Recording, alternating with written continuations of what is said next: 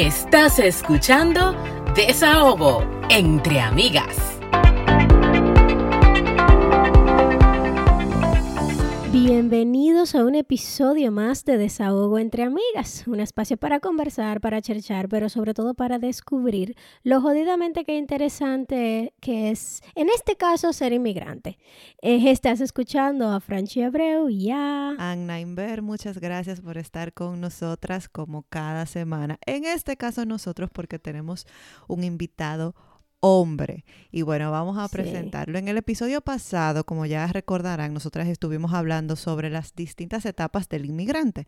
Pero en este caso queremos hablar un poco más allá de esas etapas, con el creador de la cuenta Experiencia Canadiense, que es un canal de YouTube con informaciones valiosísimas este, sobre cómo emprender a Canadá. Y además tiene un site llamado Tribu Canadiense, que esperamos que se suscriban. Y él con, él puedes conocer otras personas, con él puedes seguir temas de interés y hacer networking, entre muchas otras cosas. Bienvenido, Jorge Pimentel. Hello, muchas gracias, caramba. Hola. ¿Cómo estás? de entrada. Ay, estoy emocionada. Perdón, te pregunto cómo estás y sigo hablando como Lora, pero estoy emocionada porque este tema mm, es chulísimo. No, tú no puedes estar más emocionada que yo porque yo tengo, y esto obviamente es muy personal, pero se lo voy a decir, yo tengo dos checklists importantes eh, en este proyecto que ya yo he logrado. Uno de ellos, eh, luego de tres años, ya Google me pagó mis primeros 100 dólares por el canal de YouTube. Wow. y, segundo, estoy en el podcast con ustedes. Ah. Ustedes se pueden imaginar, después del calibre de los invitados de ustedes, que, que yo esté aquí es un, logro importantísimo para mí. entonces tú me vas a decir ahora de que, que, tú escuchas el podcast. Que yo te dije, Franchi, cuando... Hasta una vez. Él me dijo, pero claro, yo estoy, yo estoy, yo soy parte de ustedes desde el día uno, porque él te escucha desde el día uno. ciertos amigos en común que compartieron su ah, podcast y, y, bueno, yo fui curioso, déjame ver qué.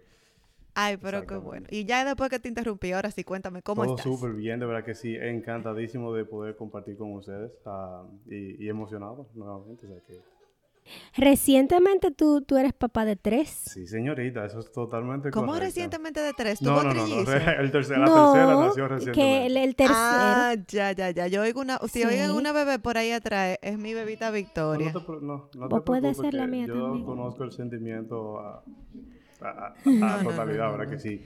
Ella no puede vivir sin mí. Ay, felicidades, gracias, Jorge. Caramba, de verdad que sí. O sea, Qué una, una, es una chulería, de verdad que sí. O sea, eh, ya luego, eh, por ejemplo, mi neno más grande tiene siete, el segundo que es Liam tiene cuatro, y ya obviamente Emma, que recién tiene dos meses, literalmente hoy cumplió dos meses. Qué chula. O sea que estamos en esa etapa de, de, amor y malas noches. No dormí. Eh, todos juntos. ¿Verdad que sí? Exacto. Todos juntos. Ay, ay, qué ñoñería. Y tú sabes que Emma es mi nombre favorito en oh, el mundo mundial. Ella le iba a poner Emma a la niña, yo no sé qué pasó. ¿Y qué pasó? Ah, tú sabes, el PAI. El PAI protestó. Importante. El PAI bueno, protestó. Gracias, gracias por darme la oportunidad de que él también ¿verdad que sí? aportar algo ahí. Sí. Pero a mí me gustaría, para la gente que quizá no conoce el proyecto, conocer un poquito más de ti. O sea, cómo tú llegaste de República Dominicana a Canadá, por qué hiciste eso y por qué sobre todo abriste los canales para compartir tu experiencia. A ver, como dicen por ahí, vamos a empezar por el principio. Yo vine, la primera vez que yo tuve contacto con Canadá, y de hecho, bueno, mi esposa tiene familia aquí, dos días, dicho sea de paso. Pero nosotros nunca tuvimos interesado en venir a vivir a Canadá, para nada. Y sí, sí es cierto que vinimos aquí en el 2010, en diciembre de turistas, pero aún así nos fuimos, regresamos a RD, eh, sin la intención en absoluto de venir hacia Canadá de forma permanente. ¿De acuerdo? O sea que, y eso fue en el 2010. ¿Y entonces cómo fue que ustedes se aficiaron de este frío? Entonces, bueno, sucede muchas cosas. Mi primera nena nació en el 2013, ¿verdad que sí? Eh, y ya para el 2016, justo un año antes, ya nosotros sí estábamos dando, eh, rondando, ¿verdad que sí? y dándole vuelta a la, idea de venir a Canadá ya de manera muy seria, porque no veíamos la, la situación del país muy bien, ¿eh? muy bien. Y no es que nosotros estábamos mal, pero nosotros nos estábamos proyectando dos o tres años en el futuro y veíamos que la cosa o, no iban a mejorar ah, drásticamente para nosotros. Eh, y básicamente ahí, ok, vamos, vamos a pensar qué, qué podemos hacer. Eh, y bueno, Canadá fue, fue una opción. En, en, su momento, Australia fue una opción también. Claro, tú sabes, yo he tenido otras personas que nos dicen lo mismo. Cuando piensan en inmigrar, Australia está en uno de los cinco países que, que contempla. Pero qué bueno que lo dices, Jorge, porque eh, si, si, bien es cierto que cada historia es única y tiene su como su encanto, su especial, también es cierto que muchos de nosotros emigramos por las mismas razones que tú acabas de explicar. Es Yo sé que es totalmente un sentimiento compartido entre muchos, muchos, muchos de nosotros. Y, y, la verdad que básicamente entre eso, la calidad de vida y como yo le llamo paz mental, ¿sabes? para mí esas dos palabras resumen absolutamente la experiencia canadiense, es paz mental. Eh, en todo el sentido de la palabra. Como dice nuestra querida Aime, con mi paz que nos relaje. Eso, ah, eso. que nadie se meta con mi paz. Importantísimo. O sea que si, si, hay alguien, si alguien piensa que, que, va a venir a Canadá como inmigrante a hacerse de dinero aquí, esa no es la razón correcta. Pero si tú quieres venir a eh, tener paz mental y a poder y a disfrutar tu familia, ven. Ese es el país. Se progresa, se progresa, o sea, realmente no pueden venir con la expectativa de que en cinco años usted va a ser millonario eh, sí se progresa mucho más que allá, pero como dice Jorge, paz mental, calidad, o sea, una calidad de vida excepcional. Eso, Y como te digo, nosotros no estábamos mal allá. Yo, yo era gerente de una empresa importante de construcción, pero cuando tú llegas a tu casa y tú tienes que trancarte con hierros en las ventanas, en las puertas, cuando tú vas a salir, tú no tienes la, la tranquilidad de que si hay un motorista que, que anda cerca, tú ya te pones nervioso, o tú sabes. Entonces esas son de las cositas yo tenía en la parte de atrás como, como una puerta, como otra tras otra, y como 700 petillos. ¿Cuál de las dos puertas con más petillos y más candado que no te imaginas? Y como quiera se meten. Y eso es una realidad muy latinoamericana, que eso no es nada más un tema de República Dominicana. Y de hecho República Dominicana no es de los peores lugares. Hay sitios que están en temas de seguridad y calidad de vida mucho peor. Es un tema de que cuando uno toma la decisión porque uno quiere otro estilo de vida, pues imagínate. Ahora, no todo es color de rosa. Exacto. ¿Qué fue lo que no te dijeron? fueron de Canadá cuando tú llegaste aquí que te dio esa galleta. fueron, fueron tantas cosas porque si bien es cierto yo hoy en día comparto contenido en las redes y tenemos un canal de YouTube y compartimos y muchísimo con mucha gente muy chévere. Cuando nosotros hicimos nuestro proceso, nosotros no teníamos acceso a absolutamente a nadie que nos contara todo lo que hoy en día nosotros le contamos a la gente. Por ejemplo, el sistema médico de Canadá por ejemplo, el transporte, donde ir a comprar ropa de invierno a precio asequible para un recién llegado que tiene un presupuesto limitado. Entonces, todas las cositas las que nosotros nos, entramos, eh, nos enteramos ya estando aquí eh, y, que tuvimos que buscar la vuelta, ver, rapidito. Ah, como te digo, no es lo mismo tú ir a un canal de un, de un youtuber o alguien que comparte en las redes y, que esa persona comparte una información general, ¿verdad que sí? Con, con el interés de que de que obviamente tú vas a seguir investigando más adelante, a que alguien te siente y te diga, mira, esto es así, así, así. Nosotros no tuvimos a nadie eh, que, que, no, quisiera eso por nosotros. Y esa es una de las razones, precisamente, por la que hoy en día... No te dijeron muchísimas cosas. Y Jorge, ¿qué fue lo que más te chocó cuando tú llegaste aquí? Tú, que tú dijiste, esto, yo no me esperaba esto. Aquí la verdad que no, no hubo nada descomunal que, que me chocara a full, de verdad. El frío Ah, pero Canidia. No, no, porque el frío pues ya, el frío ya lo habíamos experimentado. O sea, la experiencia de, de chocarme de frente con el frío ya yo la había vivido en el 2010, donde sí, al salir del aeropuerto yo dije, ¿y ese es el frío canadiense? Yo me devuelvo ahora mismo. ¿Te entiendes? O sea, ya esa experiencia ya yo la tenía, por eso ya yo sabía a lo que venía. En, en el término de, del clima, ¿verdad? Que, que en ese sentido no, no hubo mucha sorpresa. Ya nosotros mentalmente nos preparamos y dijimos, yo sé que va a ser frío, o sea que prepárense, que para allá vamos. O sea que en, ese sentido no, no hubo mucha sorpresa. Y, obviamente el primer año, ustedes saben que como cuando uno se casa todo es hermoso. La, la, luna no, la luna de miel. Eh, para nosotros fue una luna de miel. Te, lo, te lo Tú sabes que eso va a depender también de... Cuéntame tu experiencia, pero eso, va a depender de, exacto, de cada familia. Totalmente de acuerdo, totalmente de acuerdo. Pero yo tengo, tengo amigos que obviamente la experiencia fue totalmente opuesta, ¿verdad que sí? y, y, y, aquí viene mucho, influye mucho el tema, el mindset, como tú veas este proyecto, de, de cómo, tú, cómo tú decidas enfrentar este proyecto. O sea, o es una aventura o es un sacrificio al final de cuentas que tú estás haciendo. Y nosotros vimos esto como la mayor aventura de nuestras vidas Totalmente. Ay, ojalá y muchos la puedan como valorar. Exactamente. Esa, esa, es es lo que yo les recomiendo siempre a la gente. Yo digo, señores, eh, el que viene en familia viene con, con, con, un as bajo la manga. Porque tú vienes con papá, mamá y niños y entre, entre, entre este grupo pues se aupan unos a los otros, ¿verdad que sí? Y cuando uno se siente medio down, pues el otro lo levanta. Pero cuando alguien viene solo, por ejemplo, y esa persona no tiene... Es mucho, más difícil adaptarse. Mis respetos totalmente para alguien que, que llega solo a un país ah, totalmente nuevo y, y, pasa ese proceso de adaptación sin conocer absolutamente a nadie. O sea que es muy difícil. Es muy, muy difícil y, obviamente yo conozco, bueno, tengo amigos colombianos que, que vinieron solos y se hicieron muy amigos míos eh, en, el, en el interín, ¿tú entiendes? Porque al final cuando tú encuentras ese, porque ese rayito de luz, o oh, caramba, o un latinoamericano. Oh, Jorge, pero te digo algo, uno como familia, o sea, como un núcleo de familia, así tu familia primaria, que son tus hijos y tu pareja, se siente solo en ocasiones porque llegan las navidades, llegan cualquier tipo de fiesta, llega tu cumpleaños, el cumpleaños de fulano, y tú nada más tienes a tu pareja y a tus hijos con quien celebrar.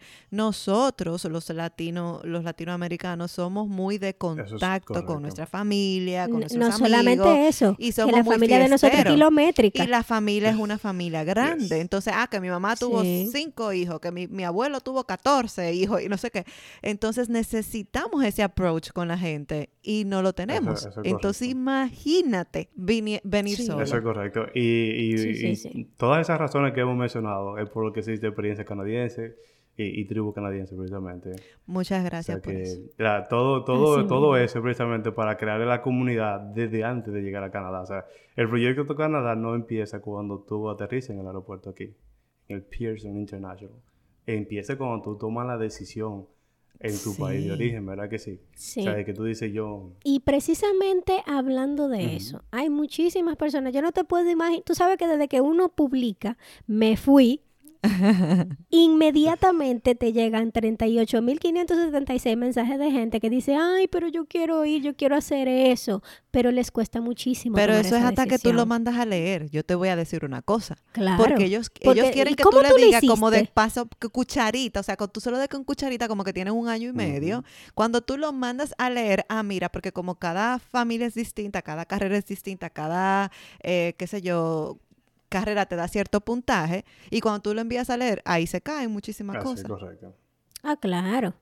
Pero que también hay personas que quizás tengan las condiciones para venir de una u otra manera, pero les cuesta mucho tomar esa decisión. Entonces, según tu experiencia, que ya por, lo, por la decisión que tú tomaste y la gente con la que te rodeas que también busca eso, ¿qué te ayudó a ti a decidirte y qué tú le dirías a alguien eh, como para, para ayudarles a tomar esa decisión. La, verdad es que con, relación a nosotros, como, como le comento, ¿verdad? Que si yo, nosotros obviamente fue una decisión consensuada de si vamos a venir o no eh, y, el sacrificio, porque para nosotros el poder venir significaba en su momento vender nuestro apartamento, nuestro apartamento, o sea, lo, poco o mucho que habíamos logrado y básicamente arriesgarlo absolutamente todo.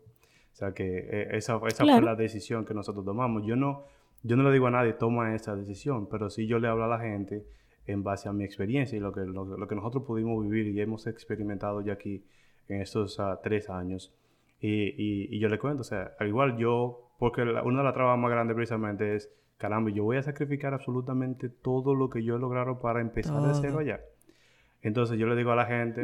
Ese es el primer miedo que le da a la gente. Dice, pero ven acá, yo aquí tengo una, zona de confort, yo, yo, estoy en mi país, yo conozco cómo se mueven las cosas, yo tengo un trabajo, yo X, Y, Z, y de ahí yo voy para allá como tirarse de paracaídas. No, empezar de cero, literal. Otro trabajo, otra casa, sin carro probablemente, porque vendiste el carro y con ese dinero fue que pudiste venir para acá, o sea... Correctísimo y yo siempre, le, yo siempre le, precisamente todo lo que nosotros recomendamos a la gente, igual nosotros no somos asesores, no te podemos decir, mira, te conviene ir allí o aquí o aquel lugar o tal o cual proceso, pero nosotros siempre tratamos de poner el ejemplo con nuestra experiencia, ¿verdad? Que sí, que es lo que nosotros tenemos, eh, hemos ah, sufrido en carne propia. Y, y nosotros vemos esto, esos tres últimos años lo vemos, lo, lo, vemos de la siguiente manera. O sea, El primer año para nosotros fue la luna de miel, o sea, todo era hermoso. Aún así, aún así el invierno. Ah, sí, viendo las estaciones del año. en el episodio pasado hablamos de todo eso. Así mismo, literal. Hasta, hasta las ardillitas te parecen Y bonitas. cuando tú todo. tienes que ir al Y súper y comprar tu primer carrito para ir al súper, es una chulería. Oh, Ay, montar el qué autobús. Que la- cuando yo vi aquí que los autobuses se bajaban para que las personas pudieran hacer yo, ¡Ah! Dios mío. Guau. Muchachos, esa fue una de mis primeras experiencias maravillosas. Ah. Que yo decía, pero ¿y cómo va a ser que los Exacto. autobuses se bajen para que las personas que andan en silla de ruedas ruedas se puedan subir? Y en cada esquina, señora, aquí no hay una esquina ni una entrada a un restaurante, supermer- eh, no eh, accesible. supermercado o mall que no tenga el acceso para las personas que andan en silla de ruedas. No hay uno. Te- O sea, es más, yo creo que una vez encontramos uno y dice mi esposo, yo voy a demandar a esa gente. Lo voy a demandar. reportar, lo voy a reportar, caramba. No sé si ustedes se han fijado que lo mismo pasa en las aceras. Las aceras también cuando, por el movimiento de- de- del, del piso, por el proceso del, del frost, ¿verdad que sí? Las aceras se desplazan una con otra y lo que hacen es que las pulen de manera tal que haya un, un- un paso continuo para alguien que, pueda ir en silla de ruedas. Cuando yo vi eso, dije, no, que no puede ser. O sea, que no puede ser. No, que esto es too much. Exacto. Y las ardillas, que son los ratones Sí. de República Dominicana, porque literalmente Gracias. son ratones como que a un nivel un poquito más Sí. elevado, pero son los ratones. Entonces uno dice, ay, Ujú. qué lindas las ardillitas. Exacto. Y después una vez me salió una ardilla a mí en una, en un, en una can- en un bin, en un zafacón de basura. basura de afuera, me salió, yo abriéndolo, me salió una ardilla que casi me vuela arriba, negra. Yo pensé que era un cuervo y yo grité tan duro. Y mi hija, la más grande, evidentemente, eso fue en Toronto en el 2017, se asustó tanto porque creía que me había pasado algo. Y era que esa ardilla casi que me mata. Ya no quiero saber Ay, ella. padre. Qué dramático. Yo sí le tengo mi respeto a los, a los raccoon. Yo sí, si veo uno, mantengo mi distancia, Full. pero, pero la ardillita yo, o sea, no, no hay miedo. Entonces, No, porque ella se asustó, Ujú. probablemente ella se asustó más que yo. Lo que probable. pasa es que yo no estoy acostumbrada a abrir un zafacón de basura y que me salte un animal de yo adentro. brincado también, no te preocupes. Ajá. Mira, eh, te, te Ya comentaba, no o sea, la- de la forma en la que yo convenzo a la gente, no es diciéndole, vendiéndole, am, y no es que yo ando por la calle convenciendo a la gente, que se pasa cuando me pregunta, o sea, ¿tú entiendes? O sea, que, eh, Claro, yo es en base a mi experiencia, y como le comenté, el primer año, la luna de miel.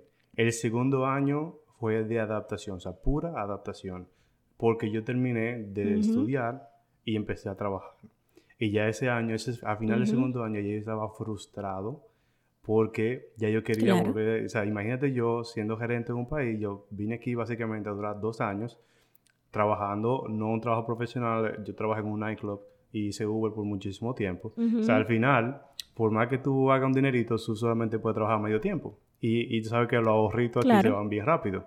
Y la verdad que O sea, tú, viniste, tú estabas estudiando. yo vine a estudiar eso, es correcto. Sí. Ok. Y la verdad que al final de ese segundo año ya yo estaba frustrado porque yo no me decía cuándo se va a acabar este, este proceso de adaptación. O sea, en qué momento Claro. yo voy a, a cambiar el switch y, y yo voy a empezar a disfrutar de lo que este país tiene para ofrecer porque literalmente era solamente estudiar y trabajar ese, ese, esos dos primeros años. Claro. Será tu Y, realidad. y el tercer año entonces yo lo defino como, como impulso, porque ya, ya yo empecé a trabajar, las cosas empezaron a mejorar muchísimo, ya teníamos HIP, ya no podíamos dar lujo de enfermarnos, y, y la en el trabajo estaba, me estaba yendo súper bien, los reviews estaban buenos, me subieron el sueldo, entonces ya el tercer año, como yo digo, el impulso. Entonces eso es lo que yo le cuento a la gente, y le digo, estas fue, estas fueron mis tres etapas importantes para llegar a donde estoy hoy en día. Eso, similar a eso, tú puedes esperar eh, cuando tú, si tomas la decisión y viene, ¿verdad? Que sí, eso, eso es lo que yo le cuento a la gente siempre. Y si ya esa gente dice, bueno, pues me gustaría vivir esa aventura también, pues, pues, bienvenido sea. Pero, pero mm, pajarito volando y, y arcoíris, eso yo no se lo voy a vender a nadie. o sea que- No, Eh, porque bueno. o sea, imagínate. ay, Jorge, al inicio tú mencionabas que tuviste tus razones eh, para venir para acá porque las cosas en el país se estaban complicando, pero yo quiero saber cuáles fueron las razones válidas, como que punto por punto. Ah, mira, yo vine por tal y tal cosa. ¿O cuáles son las no tan válidas para no emigrar? La, la- para mí, am, básicamente, y, y- aquí voy a hacer un paréntesis. Muchas veces nosotros tomamos la, decisión más importante, o sea, el, el factor que más importa a la hora de tomar la decisión de venir es precisamente quizás nuestros hijos y darle una mejor calidad de vida. Sobre todo cuando tú tienes niños, ya en ese momento yo tenía dos, ah, justo antes de venir. Pero también yo había hecho mucha investigación eh, para mi carrera y yo sabía que aquí en construcción había un boom muy... ¿Cuál es tu carrera, perdón? civil. Y ya yo sabía que aquí había muchísimas oportunidades de, de, trabajo, ¿verdad que sí?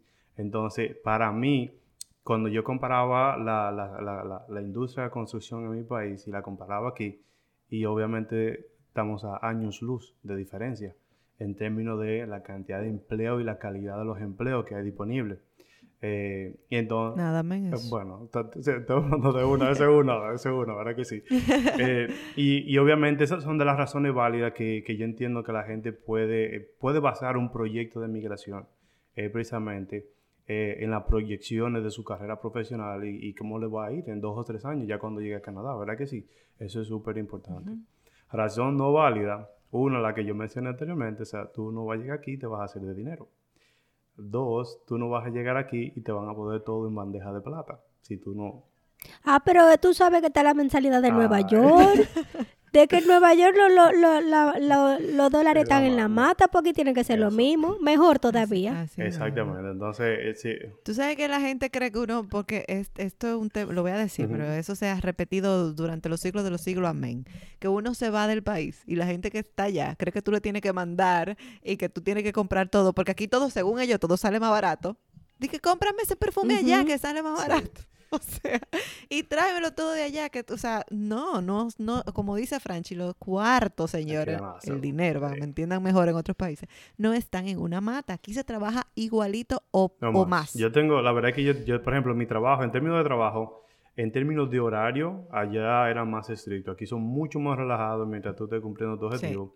Pero no, no deja de ser un trabajo muy demandante y que te exigen resultados, eh, resultados, ¿verdad que sí?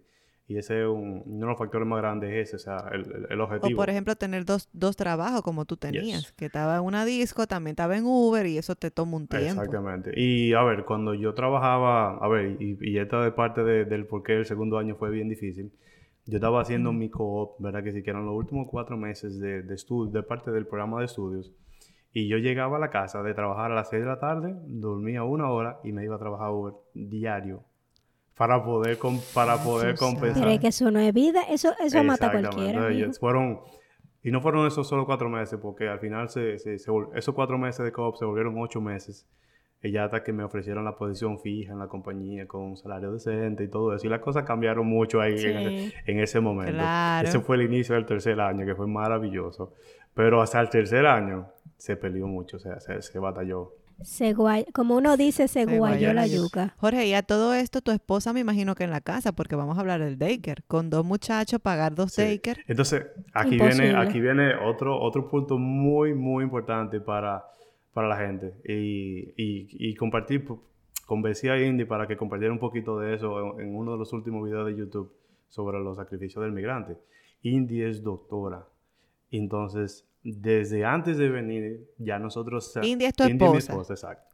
Entonces, desde antes de venir, ya nosotros estábamos conscientes de que su carrera iba a ser bien cuestas arriba para poder ella ejercer aquí. Y entonces ya sí contábamos desde que ella se iba a quedar con los niños, de, en todo el periodo que yo iba a estudiar, ¿verdad? Eh, y a trabajar también. O sea que ya nosotros sabíamos eso y veníamos preparados para eso. Eh, que no es el mismo caso de mucha gente que entiende de que eh, tiene que llegar aquí a ejercer su carrera y, y, a ganar mucho dinero, pero toda esa planificación se hace desde allá. Como le dije, el, proyecto Canadá no empieza cuando te aprueban una visa, es cuando tú tomas ah, la decisión.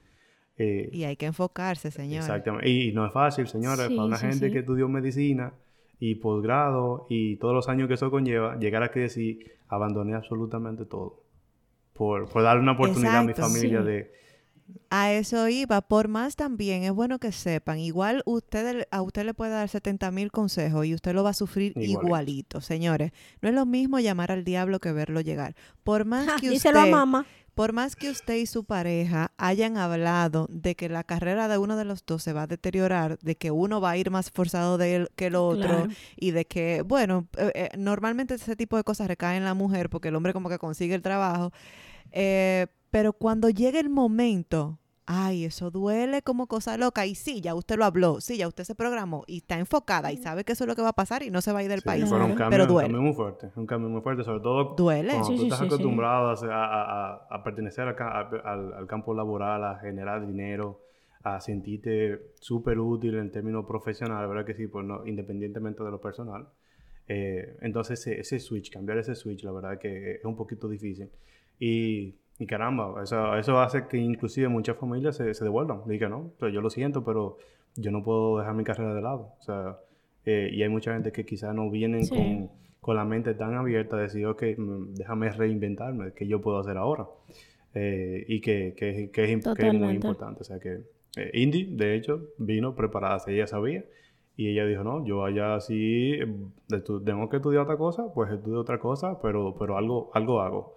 Y ella sabía que los primeros años, mientras estudiábamos y, y nos asentábamos aquí, pues ella iba, ella iba a tener los niños con, con ella. Y, pero igual fue un plan de familia que se armó desde, Sí. desde- desde La atrás. real heroína, mis Sí. De respetos sí, para De verdad ella. que sí. Totalmente.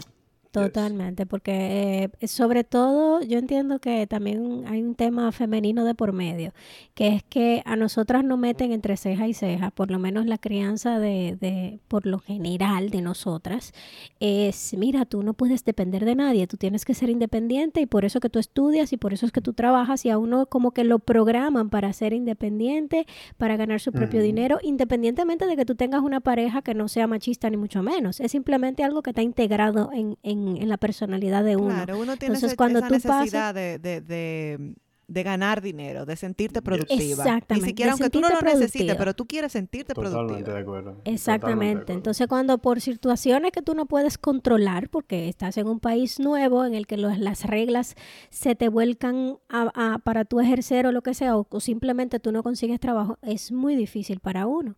Eh, estar, pasar a ser ama de casa y ese tipo de cosas es muy fuerte, la verdad. Mi respeto para Es todos muy ustedes, por fuerte. Sí, por lo menos hoy en día ya se le está dando más valor a eso. Sí, Y, y- totalmente. Claro. y es necesario porque realmente ser ama de casa, señores, no Yo, es yo no fácil. podría hacerlo. Y, y de verdad, yo no podría hacerlo. Porque la... Es too much. Es mucho. Esos muchachos joden mucho. Y mira que ellos se portan mejor conmigo que, que con, que con la mami. Son más traviesos, ¿verdad que sí? Eso dice mi esposo. Mira, pero la niña cuando está conmigo está tranquila y cuando la chiquita, porque la grande de, de 12, imagínate, hace su mundo. Pero la Ya niña cuando está conmigo, eso es como que me jala por la mano, quiere que yo juegue, o sea, se pone nerviosa y con mi esposo ya está tranquila, yo no entiendo. Bueno, yo tengo que hacer un paréntesis. Liam no, no aplica eso para Liam. Liam es un dinosaurio en todo el sentido de la palabra. sí, fíjate.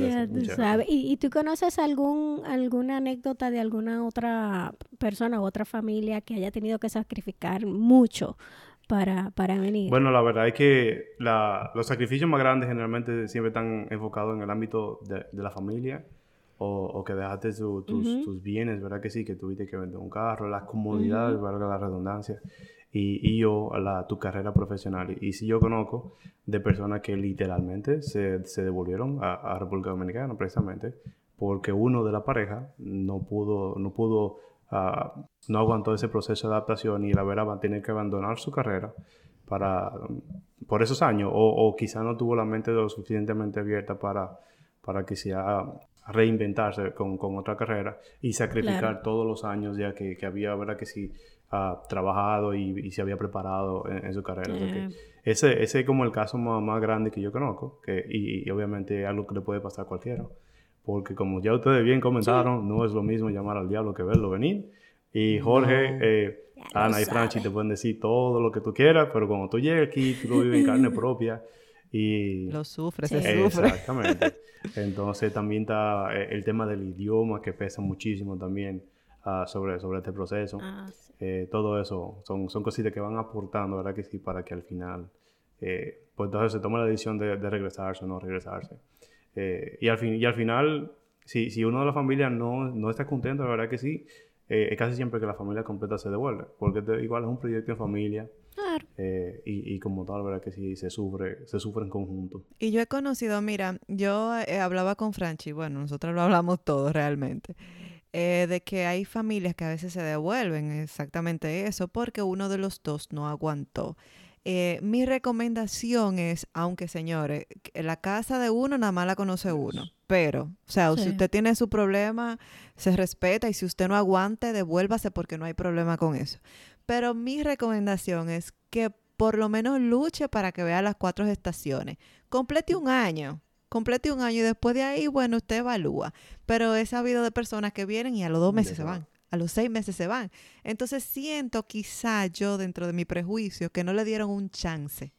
Eso es lo que yo siento. Y como digo, mis disculpas si estoy ofendiendo a alguien que lo hizo así, pero entiendo que por lo menos debe, la familia o la persona como tal debe de- debería darle un año, porque un año pueden pasar muchas cosas. Totalmente, total- no sé qué tú opinas de eso. totalmente de acuerdo contigo. Y la verdad es que en, en dos meses tú no logras experimentar absolutamente nada. O sea, a ti te puede tomar mucho más de dos meses, que- inclusive buscar tu primer trabajo aquí en Canadá. Conseguir un ¿Tú trabajo. entiendes? Y hasta que Oh, pero y hasta que claro. tú no consigues ese primer trabajo y te des una oportunidad y de ver cómo es el mercado laboral, de si te gusta o no, eh, y todo lo que eso conlleva, entonces tú realmente no le has dado una real oportunidad a, a triunfar aquí, ¿verdad que sí? O, o- o a no triunfar, a cualquiera de las dos opciones.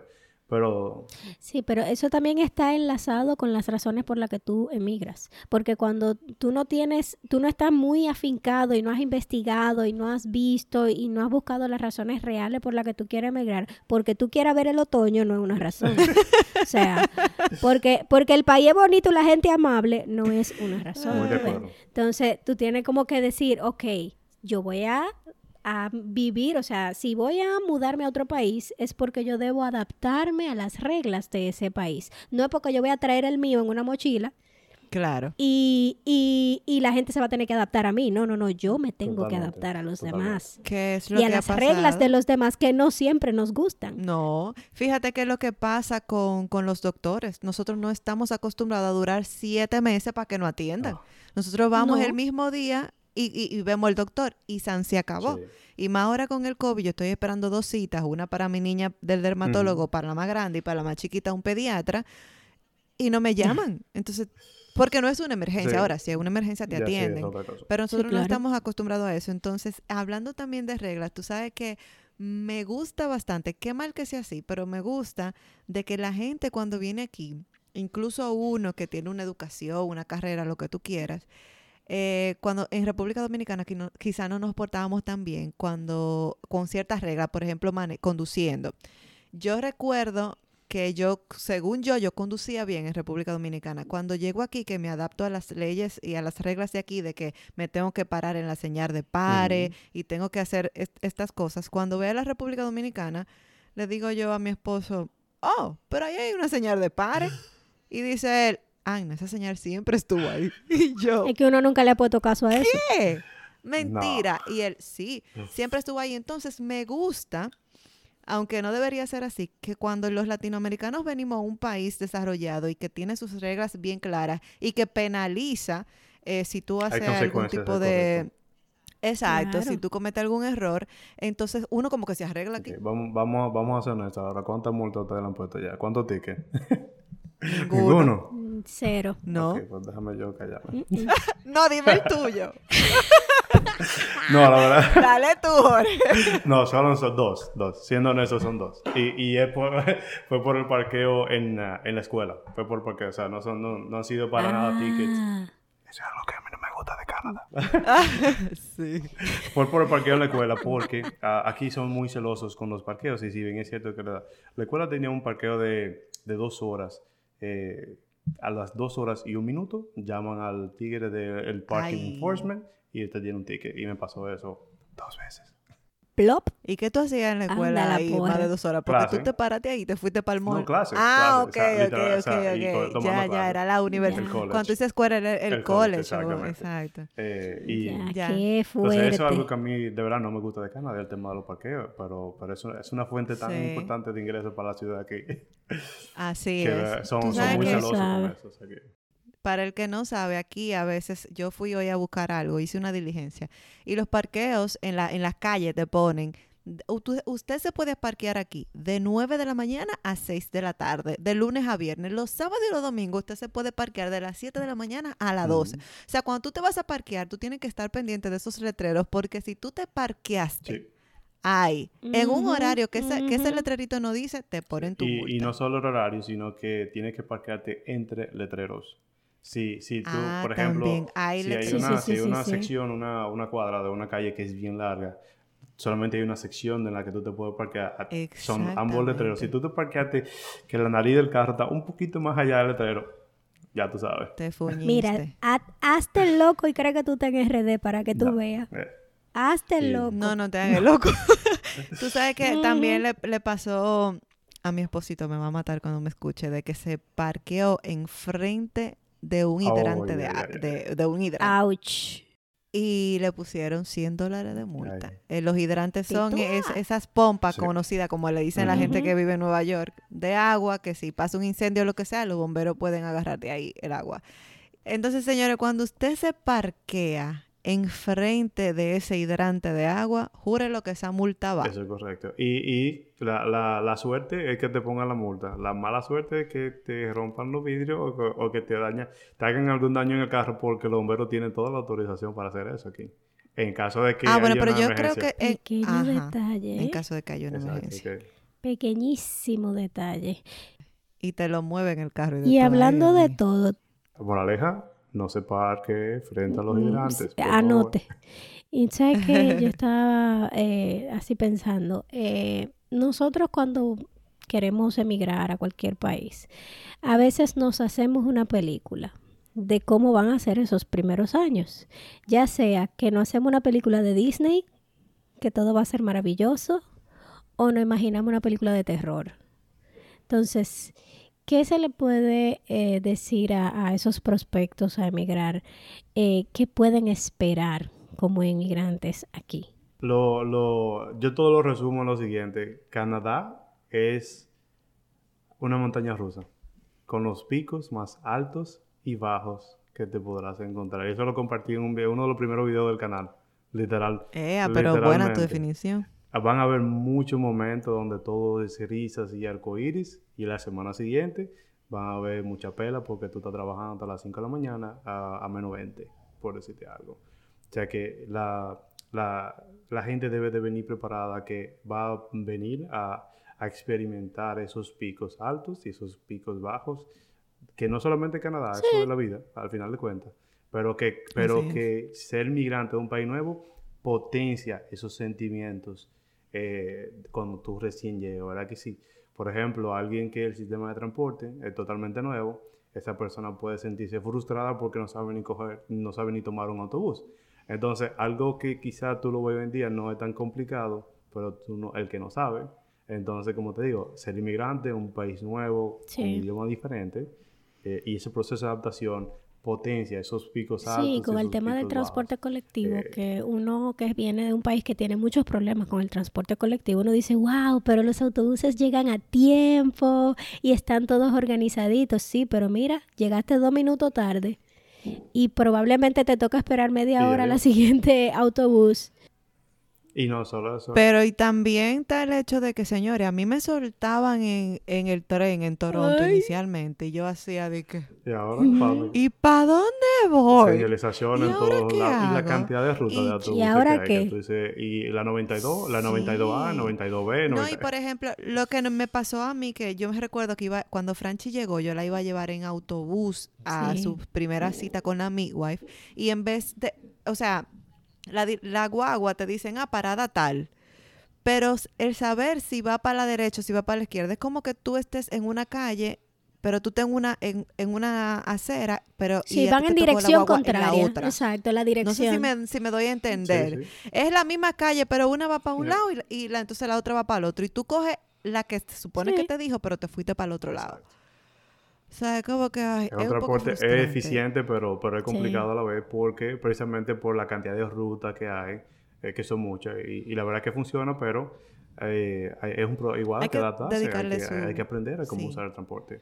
Eh, Hay que dedicarle su y tiempo. eso es solo un ejemplo, Mira, cuando tú le sumas el idioma, le sumas el sistema médico, le sumas el Y sistema eso que aquí, por educativo, ejemplo, por nosotros le estamos muy acostumbrados al inglés, pero si te tocó en Quebec, ya sabes que es francés. Y, y, y no fra- cualquier francés, Bueno, francés tú Tú, sí, tú, sup- tú supiste que uno de los, otro de los miedos más grandes precisamente de la gente es el Sí, inglés, sí. ¿verdad que sí? Porque Sí, en mi caso, idioma. yo nunca estudié inglés, literalmente. Yo nunca estudié inglés. Pero eh, siempre fui muy curioso con el idioma y lo aprendí por mi cuenta. Y siempre, aún así, yo venía con, con la duda de, ¿me, me van a entender? ¿Será que yo voy a poder Sí, entender claro. a alguien? Y, y la gente llega con, con esa mentalidad, precisamente, hasta que no llega aquí y lamentablemente se, se, se ve envuelto en cualquier situación y tiene que salir Sí. adelante, ¿verdad que sí? O sea, o habla inglés o habla inglés. Entonces hay que... Sí, como hay- la necesidad tiene cara de... Exactamente, de- pero son, son tantísimas las preocupaciones que uno trae, ¿verdad que sí? Y por más que yo le diga aquí que te va a ir muy bien, eso solamente ah, se va a poder terminar una vez que tú llegues y, y va, vivas esas experiencias que nadie la va, va- Y va tú a vivir sabes por que ti. en mi caso yo sí estudié inglés, pero, señores, la gente cree, y hay que estar claro en esto, que cuando tú estudias inglés, tú aprendes inglés. Y eso no es así. Sí. Es cuando tú lo hablas que tú lo aprendes. O sea, no es... lo- Si usted va al instituto de inglés, qué bueno, usted por lo menos sabe si tengo hambre o estoy perdida. Pero cuando yo me di cuenta que one, two, three y, y good morning, good afternoon no era suficiente, que yo tenía que realmente Yes. elaborar eh, or- eh, oraciones y mantener una conversación, ahí fue que yo dije, pero yo estoy Ahí es que, ahí no es que uno se pone en nada". el medio de la calle y que Una vez fui a una Mickey pizzería, Ajá, Kit Kat, aló. Kit Kat. Mira, yo una vez fui a una pizzería, yo lo digo y yo me río, pero eso a mí como que me frustró. Y yo pedí jam and cheese. Ay. Y a mí me dijeron, aquí no se vende pizza dulce. Sí, Porque pero tú dijiste jam y mermelada. Sí, sí, queso. mermelada y Pero queso. Mermelada yo y queso. mermelada. La pobre de la pizzería te miró como que ella está loca, idioma. ¿qué es lo que está pidiendo? ¿De qué día yo no me había escuchado la piña dulce? Ya, pero yo me, es puedo- ya yo me puedo mermelada. imaginar, caramba. Pero, Pero esas son de las cosas que le pasan a uno cuando uno viene para acá. Sí, sí, no, no, estoy muy de acuerdo. Y como te dije, o sea, yo no estudié inglés y siempre vine con, vine aquí con, ah, empecé a hablar inglés en el avión, del de de paso, para, tú sabes, ya, de camino a Canadá. él dice, ay, yo soy inglés, o dije. Y, y yo siempre, eh, y yo hacía eso, yo trataba de planificar mis conversaciones, por ejemplo, y esto me pasó eh, yendo al banco, y yo, yo, o sea, yo pensaba, o sea, ¿qué, qué yo quiero preguntar? ¿Cuáles son las posibles respuestas que esa, per- perdón, las respuestas que esa persona me va a dar? Y cómo yo seguir preguntando. Y yo, plani yo llegaba a ese nivel. Era de un, era un guion que tú tenías en el bolsillo. Todo- Más o menos. Ay, pero más él o se menos. volvía loco. Porque, como te digo, como yo nunca estudié inglés, yo siempre tenía la duda de si me, va, si, si me estoy dejando entender y todo eso. Hasta que un día fui a un RBC y, y la señora que me atendió, me atendió, muy amable ella, pero su inglés era peor, que, el, Ujú, peor ujú. que el mío. Normal. Y en ese momento yo dije, si normal. señora que está aquí atendiendo gente Sí. 24/7 puede hacerlo, tú te Sí, pones sí, la sí, pila y te totalmente. un poquito más. Yo, Y, pero te digo, esa, eso no, yo no hubiese podido vivir eso en cabeza de nadie. O sea, yo Totalmente. tuve que vivir eso ya aquí. Y esas son de las cosas que, que, que, que forman y hacen la experiencia sí, canadiense. sí. Bueno, a mí me ha pasado un millón de veces. Mi inglés no es particularmente malo, pero eh, no tengo el oído tan desarrollado para entender acentos. O sea, entonces, como trabajo en un Mm. centro comunitario, nosotros recibimos gente de todas partes del mundo mundial. Entonces Claro, hay claro. acentos que por más que me repitan lo que quieren, yo no los puedo entender. Y, y- y hay veces que yo juro que están hablando inglés, pero yo no estoy entendiendo que lo que ellos están hablando y ellos no me están entendiendo a mí. Ay, Y ay, es ay. casi por señas. Y se supone que los dos estamos hablando inglés. Sí, no, te entiendo perfectamente, te entiendo. Y ahí, bueno, se, se recuerda los picos, altos y bajos de todo proyecto. Sí, Ese es uno de ellos. totalmente. Así es. Jorge, y una pregunta así como loco. ¿En alguna ocasión ha contemplado Jorge devolverse? ¿Recuerda cuando yo te comenté la, la experiencia del segundo año? Que- Ah, bueno, sí, tú me dijiste que ya al yo- final del segundo año tú te que querías ya, ir realmente. Yo no te comenté de que me quería ir, pero ya estaba frustrado. Bueno, y, y en sí, esos, sí, son, sí. esos son de los momentos que tú dices, ¿será que todo esto valió la pena? ¿Será que tomamos la decisión correcta? O sea, ¿y en, en qué momento es que la, la mesa se va a cambiar, verdad? Que sí, a, a mi favor. Y, y, y no es que nosotros dijimos, y la verdad que ni siquiera lo hablamos tanto, porque no, pero la verdad que mentalmente, o sea, yo digo, concho, ¿será que de verdad que esto fue una buena decisión? Y, y al final ha valido la pena, ¿verdad que sí? O sea, porque pudimos en familia, y por eso la importancia de, de, de, de, de auparse, ¿verdad que sí? En familia, inclusive con amigos también. Eh, y, es sobresalir, ¿verdad? Que sí, sobre, sobrepasar esos momentos en los que la duda te arropa un poquito, por, precisamente por las adversidades que están pasando. Y pues, pero esa parte, esa parte de la vida no solamente de venir a Canadá, lo que tenemos que ser lo suficientemente conscientes para reconocer esa realidad que estamos en el momento y, y poder sobrellevarla. Eso es muy importante. Pero, pero sí, esas son ideas que pasaron por la cabeza seguro. Y precisamente el hecho de tener un círculo que te apoye, que te dé algún tipo de aliciente cuando tú estás pasando por ese momento, esa tribu, es lo que quizá eh, eh, hace que te quedes o hace que te vayas. Y por eso, y me imagino que por eso tú armaste ese proyecto. Háblanos un poquito más de tribu canadiense. Tú sabes que tribu no... A ver, el canal de YouTube Experiencia Canadiense inicialmente era un hobby, o sea, literalmente un hobby. Y, y, lo que yo sí quería hacer cuando yo llegué era un canal de juego, un canal de gaming. Inclusive, oh. inclusive la computadora que hoy en día yo edito y todo eso, los videos, era, una computadora literalmente de juego. Pero cuando yo me di cuenta, la... Y por curiosidad, ¿qué tú ibas a jugar De todo un poco, o sea, porque, a ver... LOL. Eh, bueno, no me gusta mucho ese, pero el, Call of ah, Duty y, y, los shooters y la cosa... League of Legends, ¿no? Sí, bueno, League of Legends un poquito, pero Ah, cuando yo me di cuenta, la cantidad de horas que hay que ponerle a un canal de juego para que oye, no, yo no puedo esto, yo, estoy, tengo familia. Muy fuerte. no en este momento. Teenager, sí, ok. Exacto, eso. Eh, padre de familia, no, en este momento. No, yo rapidito me di cuenta de que ese no era. Y, y experiencia canadiense, que era el, el, el, hobby, el de yo grabar video y tirar fotos y compartir, la verdad que sí. Ese entonces empezó a tomar un poquito más de forma precisamente cuando yo grababa un video de una experiencia y la gente me preguntaba y yo veía que mi, que mi respuesta podía tener un impacto en esa gente. Eh, dígase que cómo es el colegio de los niños o cuánto cuesta, por ejemplo, la, los nursery, por decirte algo. Son informaciones que quizás no están como tan... Y déjame decirte que gracias a que el universo me mandó a que mi mejor amiga se embarazara la misma semana que yo, casi mente. fue que nosotros pudimos, que pudimos tomar la decisión de venir, porque eh, en el caso de nosotros que fue por Express Entry, el proceso se hizo más rápido de la cuenta y nos enteramos básicamente en la misma, como que en un en un trámite de una semana, una semana y media, fue como que el martes nos pidieron el pasaporte y el jueves yo me enteré que estaba embarazada. Entonces, exacto, entonces ¿qué, pasa? Cuando uno llega, uno llega sin OHIP por tres meses.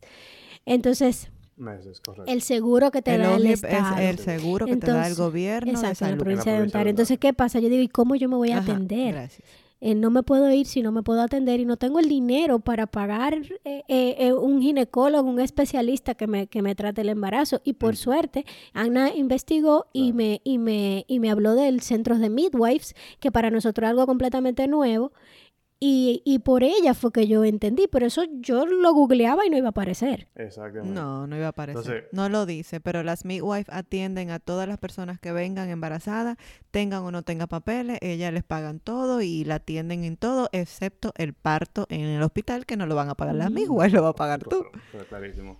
Pero imagínate tú no poder haber contado con, con, con alguien aquí que, que te ayude.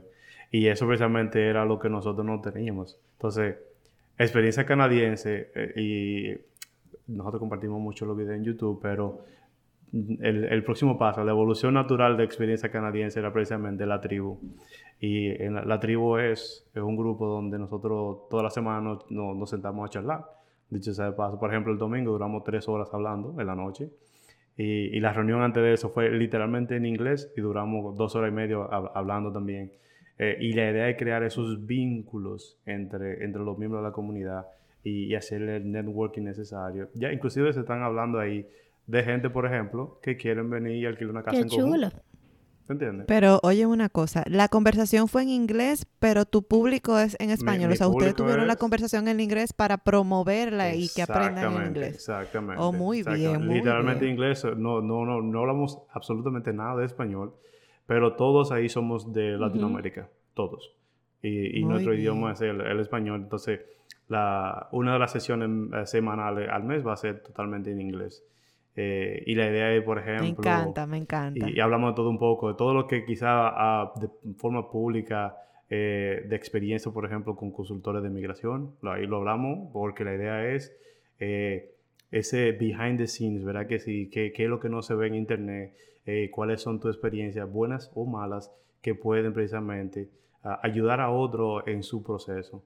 Y, y, ahí hablamos mucho de mi experiencia, hablamos mucho de la gente que ya está en el proceso, qué ellos están haciendo, qué no, eh, ellos recomiendan que, y, todo eso, para auparnos, ¿verdad? Que decir, como comunidad, para que lleguemos aquí mejor preparados de lo que yo quizás soñé. Sí, yo vi el video que tú tienes eh, como explicatorio del, del, cómo se navega el site y todo eso. Y es muy chulo que tú hasta tienes cosas tópicos que tienen que ver con carreras y así tú puedes conectarte con gente de tu misma carrera para ver más o menos cómo es el ambiente laboral aquí y, y, el tema de que si vienes a estudiar o vienes a, eh, por Express Entry. Es, es muy chulo, la verdad. Exacto. Y ahí tenemos, bueno, yo no sé si ustedes saben, yo escribí un ebook también por porque al final era tanta la gente que ah, me preguntaba que cómo, cómo hago para irme a estudiar para Canadá. Que bueno, déjame yo buscar la respuesta de todo un ebook, que hice un ebook de, de, casi 100 páginas, o sea, súper detallado. Eh, y ya ese ebook ahora, hoy en día forma parte de la tribu, o sea, yo le llamo un plan de acción y es básicamente tú entras a la tribu y, y si, la, si tú decidiste ya, obviamente entre todas las opciones disponibles, venir por la vía de los estudios, pues ese ebook te va a guiar paso a paso en todo lo que tú tienes que dar. Y no solo eso, que tú tienes el apoyo. ¿Y dónde conseguimos el ebook? El ebook que ahora mismo no se puede comprar es literalmente eh, parte integral de la tribu canadiense. O sea, ya con, ah, tu formar, con tu formar parte de la tribu, tú tienes acceso a, esa guía paso a paso y, a todo el apoyo de la comunidad completa, porque eso es lo que, al final de cuentas, lo que más importa es Mira, Jorge, quiero extenderte mi gratitud porque la labor que haces es muy bonita ayudas a personas que cuando vienen a ver, como tú dices, no tienen idea de lo que va a pasar y encontrarse con, con ese pedacito de información valiosísima que, que, tú le das, aunque cada quien tiene su, su, situación particular, la información que tú das es general y qué sé yo, es plausible. Gracias. Así que muchas gracias por eso. Así es. Bueno, señores, hemos llegado al momento favorito de la semana.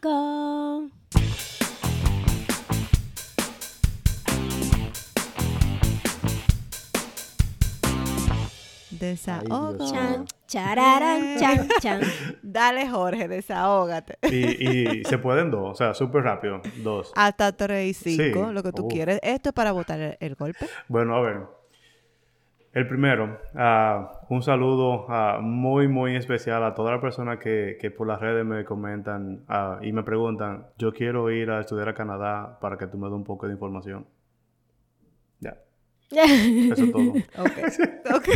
Entonces yo me quedo así mismo, así como nosotros nos quedamos ahora mismo. Ya, y, y, ahora qué yo hago. cuando la gente me dice, mira que... Yo no sabía si reírme, si tú estabas haciendo un chiste. Y yo después entendí, ah, cuando, cuando alguien me pregunta, mira Jorge, ¿qué tal la experiencia tuya en Lanton College, en el campo de Toronto, en tal programa educativo? Yo sé que esa gente investigó y se está preparando. Claro y está leyendo y está buscando información. Pero cuando, él me, cuando alguien me dice tan plano, tan, tan llano, así que cuéntame de Canadá que yo quiero estudiar para allá. Tú como que, pero dime algo, mijo. dime, dime algo más. exactamente. O, tú crees que yo soy adivino? Exactamente, exactamente. Mira, ¿y cómo se llega allá? Ok. Exacto. Tú compras un avión. Mira, yo, ya estamos obviamente en, el momento de cherche y de relajo, pero la, la gente me cuenta su vida entera por los correos y en las redes sociales. Ustedes no se pueden imaginar. O sea, literalmente. o sea, yo tengo un esposo, quiero tener un hijo allá en Canadá el año que viene. Ah, muy bien. O sea, muchos, muchos, muchos detalles que yo, que yo hago con toda esta información ahora. ¿Tú sabes? Tú lo haces de psicólogo además. o sea, que más aplauso más para todavía, porque psiquiatra el pobre. Sí, Y Jorge, como que mierda, ni cómo yo le digo a este tipo que no me interesa. Ya tú sabes. es un compromiso, es un compromiso muy fuerte. Y de verdad que yo aprecio mucho que la gente se me acerque y me pregunte. Y yo siempre, desde que yo pueda, o sea, yo siempre saco tiempo para, tratar de ayudar a lo más que yo pueda a la gente. Eh, porque yo necesito ayuda en su momento también. Mi segundo desahogo es, y un saludo muy especial para toda aquella persona que pretenden llegar a Canadá y a los dos días están en la misma posición que estaban en su país de origen. Un, Gracias. saludo muy especial para usted, amigo mío. Cuando... Se saluda desde aquí también. aquí Espérate, espérate. Tú estás hablando de la gente que fue gerente en Dominicana y llega aquí y es gerente aquí. ¿Eso existe? No. Ah, exacto, gracias. Porque mira, si eso existe, yo lo voy a saludar, pero muy bien, que le vaya muy bien. Que le vaya muy bien, exactamente. Al segundo día. Yo conozco, de verdad conozco mucha gente que han abandonado el proyecto, precisamente porque Cuando yo le digo, no, hermano, o sea, tú vas a llegar aquí, pero no pienses de que tú vayas a caer en la misma posición que tú estás en esa empresa ya. O sea, ni de relajo. Ah, bueno, tú sabes. Y, se desencantan totalmente del proyecto. O sea, para usted, mi querido amigo y amiga, un saludo muy caluroso de parte de Jorge. Muy bien. Muy bien, me encantaron tus desahogos. Vamos, a ver, toca a ustedes. Lo bueno. Bueno, mira, yo me voy, a aprovechar y, sé que Indy me va a comprender eh, la conversación que tuvimos ahorita sobre eh, cuando una de, las, de las dos personas que forman la pareja no trabaja. ¿Cuál es la necesidad de la gente de estar preguntando si usted está trabajando? O sea, dejen de preguntarme si yo estoy trabajando. Es como que, ¿y tú trabajas? Y es como esta necesidad de saber si tú estás trabajando, en qué tú trabajas. No, me estoy arreglando las uñas en mi casa. ¿Cuál es tu problema? O sea, ¿cuál es tu necesidad de saber? Yo hablo con alguien y, o sea, de 700 veces que hablamos, 600 me preguntan, ¿y tú estás trabajando? Pero, o sea, y tú eres feliz con eso, de verdad. Bueno, y, y, en el caso, y por ejemplo, si tú, tú vienes e hiciste tu carrera y toda la cosa y de repente a ti lo que te gusta es la repostería y está vendiendo cupcake y la gente dice, mm. y entonces todo lo que tú estudiaste... Y eso fue que tú fuiste entonces, esto fue que tú te fuiste porque yo cambié de carrera. Yo hice maestría y todo lo demás y, también fui gerente allá en temas de marketing y demás y aquí yo soy instructora yo soy instructora y doy clase. Ah, entonces, después de tu estudiar, tú lo que estás dando golpe barriga. Yo sí, a mucha honra. que soy feliz mi primer mes de Canadá, yo recuerdo que yo, señores, yo empecé a trabajar a los 14 años, yo tengo casi 15 años de, carrera, de trabajar. Entonces yo recuerdo que mi primer mes yo lo cogí de lo más suave. Yo dije, ah, bueno, mi esposo va a buscar un trabajo, yo voy a descansar, porque él sí no tiene todos los años que yo tengo trabajando. Y yo recuerdo que yo, yo me compré para compartir con la niña, mi niña tenía nueve cuando eso, un rompecabezas como de mil piezas. Y yo dije, yo lo voy a armar y subí yo una foto del rompecabezas a las redes y me dice uno, y a eso fue que tú te fuiste a Canadá, más rompecabezas. y yo, señora, pero la gente es el diablo. No dan chance, no dan chance. Oh, pero mira, ay, cuánta galleta. Ay, madre. O sea, vivan su vida, señor. Esa necesidad de estar sabiendo lo que está haciendo el otro. O sea, qué vida tan vacía que usted es feliz con, este tipo de datos. Pero bueno, ese fue mi desahogo. Dale, Franch. eh, querido Canadá, dos, puntos. Me dio amnesia en el verano. se me olvidó que se sienten los 7, 8, 4, 3 grados del otoño. Sí, se me olvidó, así full, yo borré, yo reseteé, yo estaba en verano, yo me quedé pisada en verano, llegó el invierno ya, que para mí es invierno, y me dio como, como, sí, me dio como una galleta. No, ya di que chori, que déjame irme. Mi amor, yo a mí, yo ni, ni me acordaba dónde estaban mis chaquetas, yo todo eso lo guardé, yo salí en chancleta a llevar a la niña a las 7 de la mañana al daycare, yo me tuve que devolver de la galleta que me dio esa brisa. No, yo me, yo me, puedo imaginar clarísimo. Me dice Franchi hoy de que el pensamiento se me congeló. Óyeme, pero se me olvidó todo full. Se me olvidó que yo estaba en Canadá. Para mí yo estaba en Santo Domingo. En Santo Domingo. no, verdad que el verano es muy bueno. O sea, y, la gente te pregunta, no le pregunta a ustedes, ¿y que usted no le hace falta el clima? Para mí, para nada. Para nada. Porque en, cuando tú tienes un poquito de cada cosa, tú aprendes a apreciarlo y a disfrutarlo todo. Pero de por Dios me dio amnesia. Ay, Dios mío, a mí me dio gripe, me tuve que beber antigripal. Yo me puse grave de una vez, ¿tú? Ay. Normal. yo recuerdo que e, el primer verano, sí, winter is coming. El primer verano que yo pasé aquí, mi vecina eh, yo no tenía aire acondicionado en ese apartamento donde vivíamos y mi vecina me dijo, ¿qué? ¿Tú no tienes aire acondicionado? ¡Ah! Pero tú te estás muriendo, tu familia se está muriendo. Ay, Dios mío, si tú quieres, si tú quieres aire acondicionado, un día ven por favor a mi casa y, y relájate. Y yo, amiga, son 32 de 32 a 40 grados en mi país. O sea, muchas gracias, pero tranquila que yo voy a sobrevivir. No, no, no, cuando, la, cuando empieza a que en 25, 26 la gente está en chori, semi en cuero afuera, qué calor, Dios mío. Y uno dice que eh, esto todavía invierno, para mí, eh. gracias.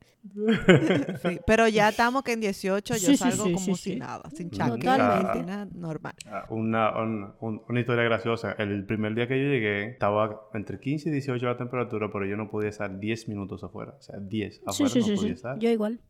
Imposible. Y es básicamente, imagínate tú ba- bajar de, como tú dices, casi 40 a 18 eh, en un mismo día. Entonces, la verdad es que choca.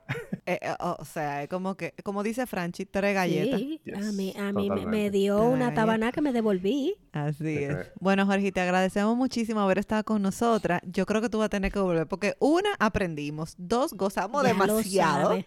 Yo, me- mira, yo voy a dejar esto aquí porque después van a decir, pero ven acá, y eran dos horas de podcast, por eso lo voy a dejar. Y porque la niña se tiene que dormir. Pero tú supiste que con Jorge no ah, podemos no, quedar aquí hasta hasta mañana, mañana. hablando de. Y yo encantado, de verdad que sí. Como Ay, buenos sí. dominicanos, siempre vamos a encontrar de qué hablar. Bueno, Y hay mucha Sí. tela por donde cortar. O sea que, de verdad que muchísimas gracias por la invitación y caramba, encantadísimo. Ay, que qué sí. Bueno, un abrazo. a ti y a tu que familia. siga Gracias. creciendo esa tribu canadiense, Sí, señores. Me asusté cuando ya dijo eso, pensé que iba a decir familia.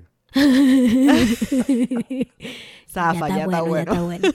Pues ya saben, si llegaron hasta aquí, recuerden compartir el episodio, mándenlo a sus grupos de WhatsApp. Si les interesa eh, entrar a esta tribu, vamos a poner los enlaces en el episodio. Recuerden que tenemos un Patreon para que así nos puedan ver y escuchar esto inédito completamente. Entren a nuestro Patreon y vean cuál es el plan que más se ajuste a ti. Y recuerda que no nos importa si estás en Dominicana, si estás en China, si estás en Alemania, si eres inmigrante o no lo estás pensando, para nosotros eres especial, eres hermoso y si- siempre vas a tener con nosotros un espacio de desahogo entre amigos.